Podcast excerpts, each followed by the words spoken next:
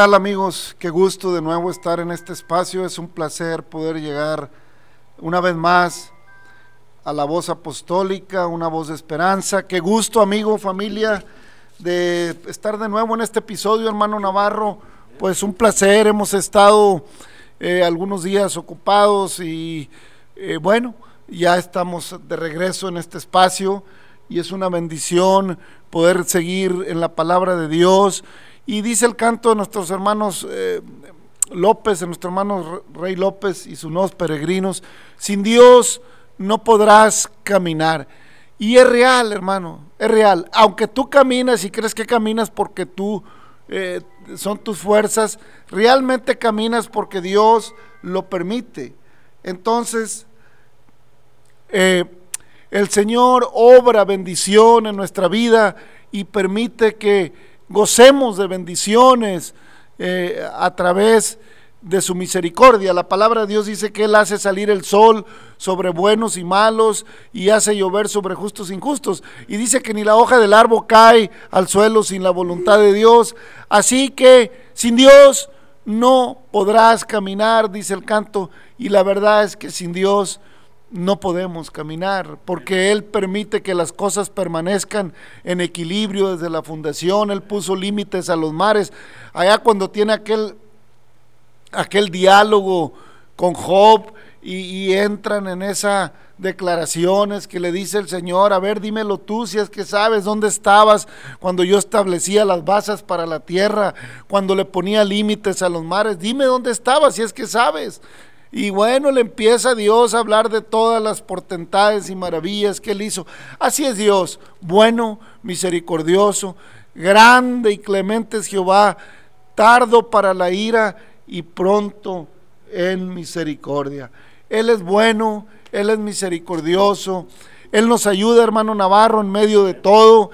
Y bueno, hemos venido viendo la historia de la palabra de Dios, hemos eh, caminado por el libro de Génesis ya eh, y ya pues se va José, eh, es embalsamado y, ya el pueblo se establece en Egipto y, y, hay gran bendición para Israel, prospera mucho Israel en Egipto, es muy bendecido y, y pues llega el tiempo en que se levanta un rey, un faraón que no conoce a José, ni quiere tampoco eh, eh, seguir seguir permitiendo que Israel eh, siga prosperando de esa manera. Él empieza a tener miedo, según él. Pero yo creo que era envidia, hermano. Yo creo que le entró la envidia de ver cómo Israel todo lo que hacía, Dios lo prosperaba. Seguía prosperando Israel de manera maravillosa. Decíamos en el capítulo anterior que ciertamente eh, el pueblo de Israel se fue acostumbrando a la vida de Egipto y aunque perseveraron en las tradiciones de Jacob, de Isaac, nunca dejaron, mm, nunca dejaron de, plano eh, las tradiciones que Jacob había establecido en cuanto al, al, sacrificio y a las costumbres. Sí se había seguido una enseñanza, pero más en un sentido de tradición que en un sentido de convicción. Eh, entonces la diferencia entre tradición es hacer algo porque eh, eh, lo hacemos en memoria de, en memoria de los antiguos, porque es una costumbre, pero hemos dejado de sentir la convicción de que Dios merece toda la adoración, toda la honra, toda la gloria, todo el honor, que Él es Rey de Reyes, que Él es Señor de Señores y que Él es digno. Amén. ¿Por qué? ¿Por qué pasa eso, hermano Navarro? Bueno, sucede que como en todos los patriarcas van estableciendo una relación con Dios, hay bendición por esa fidelidad de los patriarcas, alcanza la bendición de José a todo Egipto y, trae al pueblo, a esas 70 personas que entran a Egipto y se establece Israel y prospera en gran manera. Pero las nuevas generaciones, pues ya son egipcios, es como el mexicano que se va para Estados Unidos, hermano Navarro. Este, pues ya a la vuelta de algunos años ya quiere puras hamburguesas y se ponen muy gordos. Digo, discúlpeme hermano, eh, yo sé que, que tú eh, puedes estar escuchando este espacio allá en Estados Unidos. Es un ejemplo, ciertamente no todos, pero, Pero es normal que adoptemos ciertas eh, costumbres de las culturas de los países a donde vamos. Y nosotros como mexicanos, aún en eh, acá en México también hay muchas cosas que han sido influenciadas por la cultura americana. Es normal, son el imperio. Y Egipto era el imperio en su tiempo. Eh, y entonces vamos adoptando. Y aunque llevan muchas costumbres de México y vemos que el mexicano preserva en muchas tradiciones, pero se va perdiendo el arraigo, se va perdiendo eh, el arraigo genuino a aquello. En este caso estamos hablando del arraigo que Dios había hecho, del arraigo que el pueblo de Israel tenía eh, en los patriarcas, de una adoración, especialmente Jacob, José y también sus hijos, el resto de ellos, pero más José. Y lógico que dentro del, dentro del gobierno de José en Egipto, pues hubo una tendencia a, ofrecer sacrificios al Dios de Abraham, porque se miraba la... Había un respeto por el Dios de Abraham en Egipto. Sin embargo, han pasado muchos años, hermano, ha pasado mucho tiempo y el pueblo se fue acostumbrando y aunque conservaba las tradiciones, seguía mirando la mano de Dios eran prosperados, se multiplicaron en gran manera, tenían muchos ganados, prosperaban en todo. Y el faraón que, que ya no conoció a José algunas generaciones después, le entró la envidia, hermano. Y dijo, no, no vaya a ser que estos se junten contra nuestros enemigos y luego nos hagan esclavos a nosotros. Mejor vamos a, poner orden en este asunto y empezó a ponerles tributos y empezó a ponerles eh, a, cada vez más impuestos y, tareas muy pesadas, hacer ladrillo, y en fin, pero que no dejaran de cumplir las que ya tenían. Entonces les iba cargando y aún así Israel seguía prosperando, seguía siendo bendecido. Entonces dijo Faraón, no, esto no los puedo parar, no puedo eh, parar que, que sigan siendo prosperados. Y es que hermanos, familia, cuando Dios está con nosotros, cuando el Señor toma tu vida en sus manos, cuando le entregamos nuestra vida a Dios, cuando dejamos que Dios gobierne nuestra vida, cuando nuestra vida se conduce por la palabra de Dios, cuando nuestra vida está eh, inmersa en la oración, en la adoración, cuando me levanto por la mañana a orar, en el día ando orando, clamo a Dios, pero sobre todo cuando me conduzco como hija, cuando se nota que soy hijo, que soy hija de Dios, que en mí está obrando eh, eh, la palabra, que no soy un oidor olvidadizo de ella, como dice Santiago, que no me veo al espejo y se me olvida cómo soy, sino que entiendo que aquel que me llamó de las tinieblas a su luz admirable es santo, es puro, es digno, es bueno, es misericordioso, es amoroso clemente, amoroso. Qué hermoso es cuando yo como ser humano, como hija, como hijo de Dios, me sigo conduciendo en el temor de Dios. Y se nota la bendición y desde luego que puede haber envidia. Desde luego que el que está al lado, que el compañero, la compañera de trabajo en la escuela, ay, pues sí, tú qué tienes y por qué aquello, y por qué, y que te crees mucho.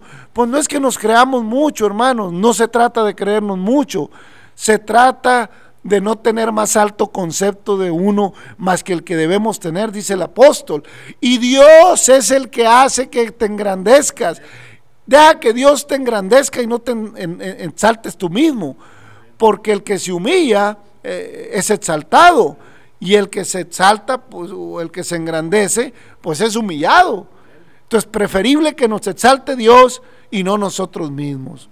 Entonces Faraón empezaba a sentir envidia y empieza a cargarle la mano y ya cuando de plano ve que no puede, le dice a las parteras, si nace mujer, déjenla vivir, pero si nace varón de las hebreas, échenlo al río. Y pues en el río se lo comían los cocodrilos o, se ahogaba. En fin, quería que murieran los primogénitos de Israel. Entonces, ¿de quién fue la iniciativa que murieran los primogénitos de Israel? De Faraón. Faraón se le ocurre primero que, los primogénitos de Israel sean echados al río. Y luego Dios le dice, bueno, ahí nos vemos más adelante. Y ya vamos viendo que en el tiempo de Moisés, pues hace pasar, hace pasar la de regreso. Y ahí es donde, hermano. es duro. Faraón nunca se imaginó lo que estaba acumulando para egipcio mismo. Y los egipcios podían culpar al Dios de Israel de su desgracia cuando mueren sus primogénitos. Pero fue Faraón el de la idea que murieran los primogénitos de Israel. Sin imaginar que con el paso del tiempo el que iba a morir era el primogénito de Faraón.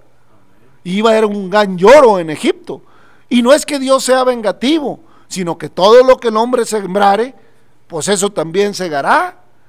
Y Dios, pues, es abundante en misericordia y tiene propósitos para su pueblo.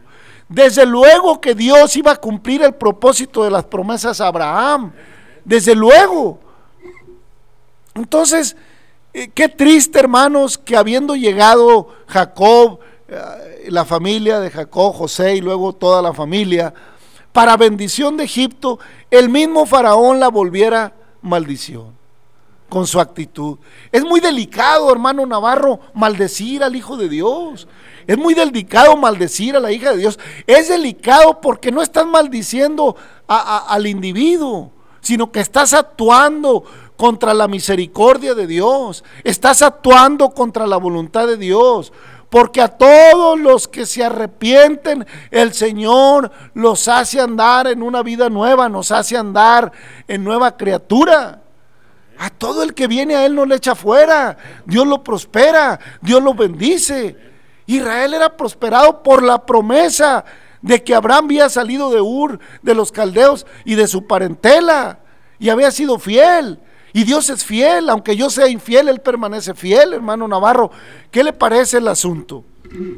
Así es, hermano Rolando. Pues gracias a Dios por un día más que nos permite la vida. Y a usted, querida persona que nos escucha, sabemos que esto es una bendición de parte de Dios.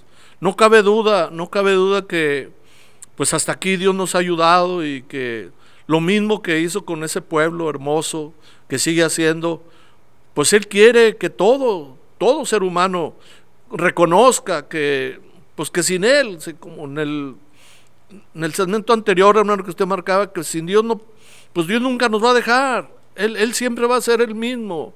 Dice que aunque seamos infieles, Él permanece fiel. Entonces, si José murió y, todos sus hermanos, pero lo que nunca muere es la misericordia de Dios. Dios siempre está ahí presente, siempre está ahí esperando que cualquiera que venga a Él y que le reconozca, Él es bueno, Él lo va a prosperar. Y mucha gente, pues a veces nomás quiere la, la prosperidad, o sea, no quiere batallar nada, ¿verdad? Pero sabemos claramente que a veces hay que batallar. ¿Por qué? Pues porque las cosas a lo mejor no las hacemos correctamente y en algún momento nos apartamos, nos apartamos de la dirección de Dios, hermano. Yo así lo creo, yo creo que Dios nos ha enseñado a caminar con Él, o sea, que todos sus hermanos vieron la prosperidad de José, el mismo Jacob y mismo Faraón vio que cuando José llegó, desde ahí fue prosperado este Egipto y, siguió y le mostró que Dios estaba con él y, y por José conocieron al Dios verdadero. Y qué triste, qué triste, da, da, mucha tristeza cuando nosotros, los hijos de Dios que decimos que hemos creído, pues a lo mejor hemos creído a medias, hermano, porque a veces hasta cumplamos a Dios, pues si Dios está conmigo, ¿por qué batallo? ¿Por qué sufro? Porque Dios sabe el momento, o sea, sabe, conoce las circunstancias, porque a veces por nosotros caemos en un conformismo, en una comodidad y, ya se nos olvida que, pues como Dios ya está conmigo, yo no voy a sufrir, ya no voy a batallar. No, déjeme decirle que Dios nos forma, o sea, Dios nos va dando, nos dando formación en el proceso, porque nuestro corazón se desvía. A veces nosotros creemos que estamos confiando en Dios, pero estamos confiando en lo que vemos, en las riquezas. O sea, ya yo veo que el pueblo de Dios ahí, ya cuando se muere José y todo, hermano, yo, yo veo que el pueblo cae en una conformidad y ya. Ajá, pero cuando empieza el faraón a subirle la, otra vez las tareas y todo, ahí es donde empieza a renegar y ahí es donde el ser humano reniega, que no queremos que Dios nos corrija. Quiero que sepa que Dios nos va a seguir corrigiendo, aunque nos den, ¿por qué? Pues porque nos ama, porque así dice la palabra, que Dios al que ama, corrige y azota a todo aquel que recibe por hijo. Así es que no le extrañe, querido amigo, que en el proceso a veces tenemos que sufrir, pero tenemos que reflexionar si realmente estamos caminando, si estamos dejando que Dios nos guíe. Porque si, si nosotros creemos que vamos caminando bien y que Dios pues no nos está bendiciendo como quisiéramos, pues quiere decirme que estamos equivocados, porque algo estamos haciendo mal. Entonces tenemos que caminar, o sea, si el pueblo de Israel se fija en cómo era Jacob, cómo era José, cómo era toda la descendencia de atrás, ah, pues este, ellos confiaban completamente en Dios hasta que el día que, que terminaron. Así somos nosotros. O sea, no nomás al principio debemos de confiar en Dios o nomás cuando nos va bien. No, tenemos que confiar en Dios en las buenas y en las malas, porque Dios es sabio de corazón y nosotros somos finitos, nosotros a veces, no, no, ¿y por qué estoy sufriendo? Inclusive cuando voy a los hospitales, querida persona, querido amigo, le pregunto a una de las personas que, pues que si cree en Dios y que si cree que Dios lo puede sanar, pues sí, pero ¿por qué no me sana? Ah, pues porque usted a lo mejor nada más quiere estar sano, pero para seguir en el mal. No, tenemos que entender que Dios nos está hablando. Así pasa, así pasa con el ser humano, que si no, no ponemos atención cuando Dios nos está hablando, como en estos tiempos, porque Dios nos está hablando, querida persona, querido amigo. Dios le está hablando a la humanidad. Ey, acuérdate de tu Creador. Acuérdate, es que si nosotros creemos que todo es dulzura, no, déjeme decirle que no. Hay, hay que entender que todo, todo tiene un precio. Y aquí el precio es que reconozcamos que no estamos haciendo las cosas bien. Yo así lo veo, hermano Rolando. Amén, hermano. La verdad es que eh, hay una situación delicada cuando, cuando Israel ya queda eh, pues en Egipto sin, eh, sin un líder. Eh, se va José, se va la primera generación y empieza a faltar un liderazgo espiritual. Hay diferentes, seguramente tenían los liderazgos de acuerdo a las costumbres, el anciano, los patriarcas seguían, pero había una conformidad espiritual y se seguía por tradición las fiestas espirituales.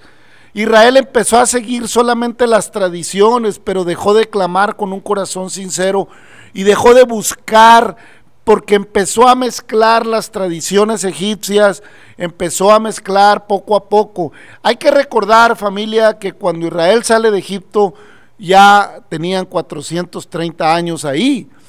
Entonces, si pensamos un poco, eh, esa primera generación de José, pues pasó en 100 años, ya era un pueblo totalmente nuevo que no, que no, no le había tocado llegar a Egipto. Habían nacido ahí, eran egipcios, como lo decíamos hace un momento, como el hijo de mexicano o de otro que ya nace en otro país, el hijo de mexicano que nace en Estados Unidos, pues lógico, aprende a hablar primero el inglés, aprende primero las costumbres y las tradiciones para bien o para mal, pero aprende las tradiciones y la cultura del país de donde nace. ¿eh? Son muy pocos los pueblos, hermano Navarro, que conservan fielmente su, cultura y su tradición en otro, país.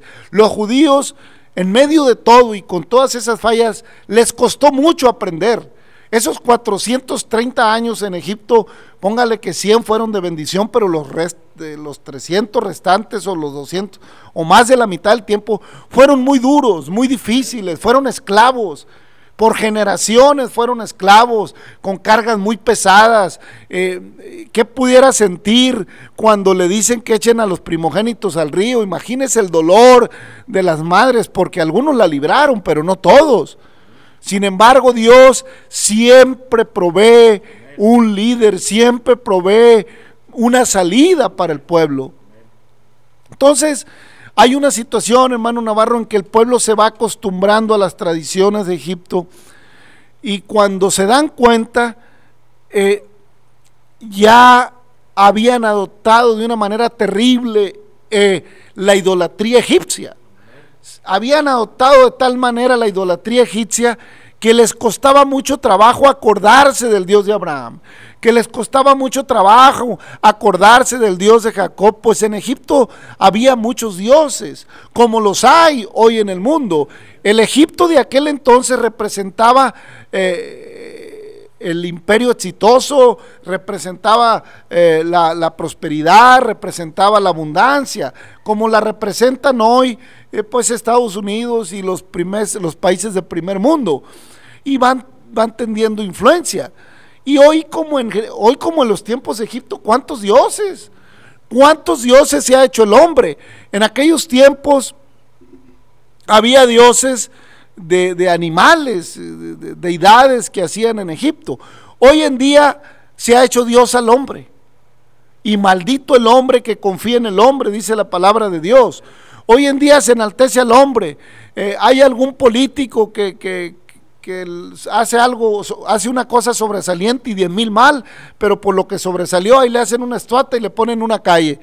han hecho de la historia de la Biblia, de los cristianos primitivos, mártires de la iglesia, pues ahora dice que son deidades y les ponen una estatua y yo no sé quién los vio que dicen que son ellos. Pero la palabra de Dios, por eso el Señor cuando saca a Israel por mano de Moisés, lo primero que le dice, no tendrás dioses ajenos fuera de mí. No, Israel, óyelo bien. Jehová tu Dios, uno es. No te harás ni imagen ni semejanza de Él, ni de lo que esté arriba en el cielo, ni en la tierra, ni en las aguas debajo de la tierra, porque yo soy Jehová fuerte y celoso, que visito la maldad de los padres sobre los hijos, hasta la tercera y cuarta generación de los que me aborrecen. No le agrada a Dios que el hombre se forme imagen, ni de ave, ni de animal, ni de hombre mucho menos de Él. No te harás imagen ni semejanza, ni siquiera que se asemeje, porque los cielos mismos no me pueden contener. El cielo es su trono y la tierra es estrado de sus pies. ¿A qué hará semejante a Dios? ¿Con qué se asemejará Dios? Ciertamente no tiene principio de días ni fin de días. Él es el que es, Él es el primero, Él es el último, Él es el alfa, Él es la omega, Él es el que vive y vive eternamente. Él es el que tomó forma de siervo y en la condición de siervo fue hasta la muerte y muerte de cruz para que en el nombre de Jesucristo se doble toda rodilla de lo que está arriba en el cielo, en la tierra y debajo de la tierra y toda lengua confiese que Jesucristo es el Señor para honra y gloria del Dios eterno, del Dios todopoderoso, del Dios de Abraham, del Dios de del gran yo soy. De yo soy el que soy, de aquel que le dijo a Agar yo soy. A Abraham yo soy. Yo soy el que soy. No, no hay manera. ¿Quién ha visto a Dios para hacerlo semejante a algo? ¿Quién ha ido a su trono para hacerle semejante a algo? Todos los demás somos hombres. A los apóstoles se les querían arrodillar, les querían, no hagas eso, ni el ángel lo permitió. Cuando el ángel se le aparece a Juan, no hagas eso, porque soy consiervo tuyo.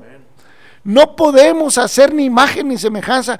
Y, y, me parece a mí, hermano Navarro, un mandamiento muy razonable, un mandamiento muy correcto de parte de Dios. ¿Por qué no vamos a hacer imagen de Dios?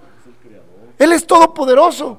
Prefiero imaginar el día en que lo he de ver cara a cara. ¿Para qué me imagino una cosa que no se va a parecer ni poquito?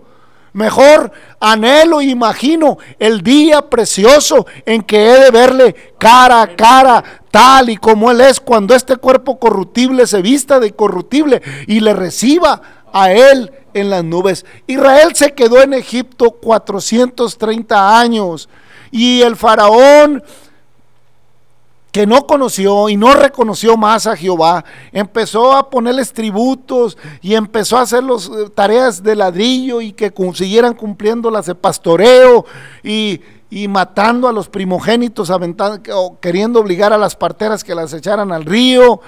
Pero estas mujeres hebreas temieron a Dios, por eso le digo que había temor de Dios. Ya cuando la vieron cerquita se acordaron Jehová es nuestro Dios. No podemos hacer eso porque vamos a atentar con el Dios de Abraham. No podemos aventar a, nuestra sangre al río. Y le decían, le decían, no, ¿qué pasa? ¿Por qué siguen multiplicándose los hebreos? No, lo que pasa es que las hebreas no son como las egipcias, Señor, cuando llegamos ya parieron, ya, ya dieron a luz y bueno, ya, ya, ya, ya no podemos hacer nada. Bendito sea el Señor que en el corazón de las parteras todavía estaba el temor de Dios. Por eso le digo que Israel en medio de todo fue un pueblo que mantuvo siempre el arraigo. Ciertamente se dio a la idolatría, ciertamente se entregó a las costumbres, pero nunca abandonó el arraigo al Dios de Abraham. O sea, se seguían enseñando las cosas eh, que había enseñado Jacob. Seguía viva esa paternidad. ¿Y sabe qué se lo recordaba? El sarcófago de José que había que llevárselo. Sabía que un día iban a salir y había que llevarse los restos de José. Y se lo recordaba de alguna manera, porque él se los había dicho. Entonces, de alguna manera, hermano Navarro, Dios siempre nos recuerda que Él es Dios. Hermanos, familia, en este tiempo ciertamente, igual que Israel se acostumbró al Egipto, nosotros no somos como Israel, hay que decirlo. No traemos una herencia tan preciosa como Israel. Israel sí traía una herencia genuina, una herencia preciosa, una promesa maravillosa a Abraham, su patriarca. Ellos sí traían y, tienen una, una promesa especial de Dios, una promesa que en su infinita misericordia nos ha alcanzado a los gentiles, a los que no somos judíos. Pero la promesa genuina es Israel y se la merecen, pues soportaron a Egipto y soportaron a Babilonia y soportaron a Siria y soportaron tantas cosas y soportaron a Hitler y han soportado tantas cosas por ser fieles a su Dios. Aunque han cometido errores tremendos, como el, como el error que digo, el, el error más tremendo pero más beneficioso para nosotros que cometió Israel fue no reconocer al Mesías. Ese es el error más grande para ellos, pero para nosotros bendición. Porque dice Juan, a lo suyo vino, pero los suyos no le recibieron. Más a los que le recibieron, a los que creen en su nombre, les ha dado el derecho de ser llamados hijos de Dios. Que si ellos lo hubieran recibido, quién sabe cómo nos hubiera ido a nosotros, hermano. Pero no lo recibieron aunque ya era promesa Abraham que en él serían benditas todas las naciones, todas las familias de la tierra. Tal vez, pues, ni modo que Dios no supiera que su pueblo no lo iba a recibir. No lo recibieron. Por eso llora Jesús sobre Jerusalén y dice aquella frase tan conocida, tan preciosa, Jerusalén, Jerusalén, que matas a los profetas y apedreas a los que te son enviados. ¿Cuántas veces te quise juntar como la gallina junta sus pollitos debajo de sus alas y no quisiste? Mas ahora tu casa será dejada desierta. Y lloró Jesús sobre Jerusalén. Lloró porque miraba lo que venía en el año 70. En fin, tenemos tanto que decir familia.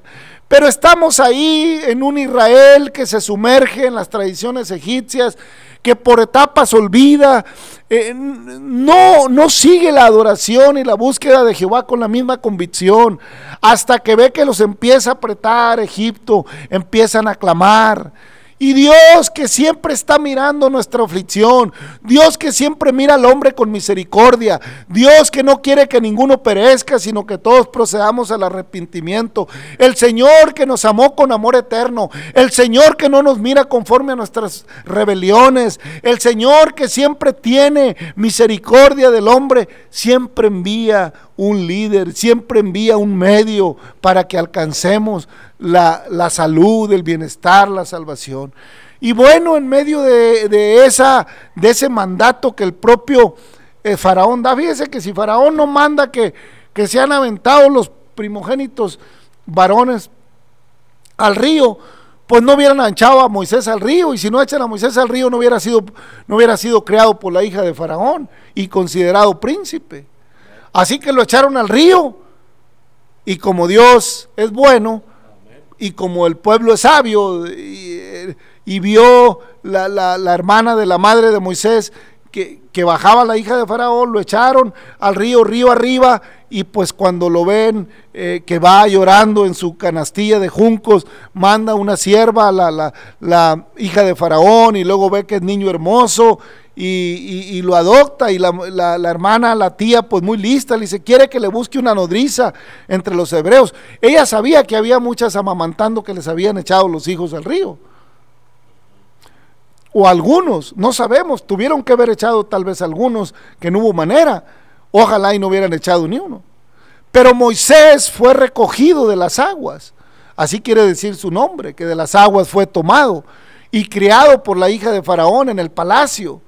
Entonces, eh, provió Dios, ya hablaremos en el próximo capítulo de Moisés, pero ahí es tomado de las aguas creado y luego ya cuando crece un poquito que es destetado es traído a la hija de Faraón para ser creado en el palacio como hijo de la hija de Faraón.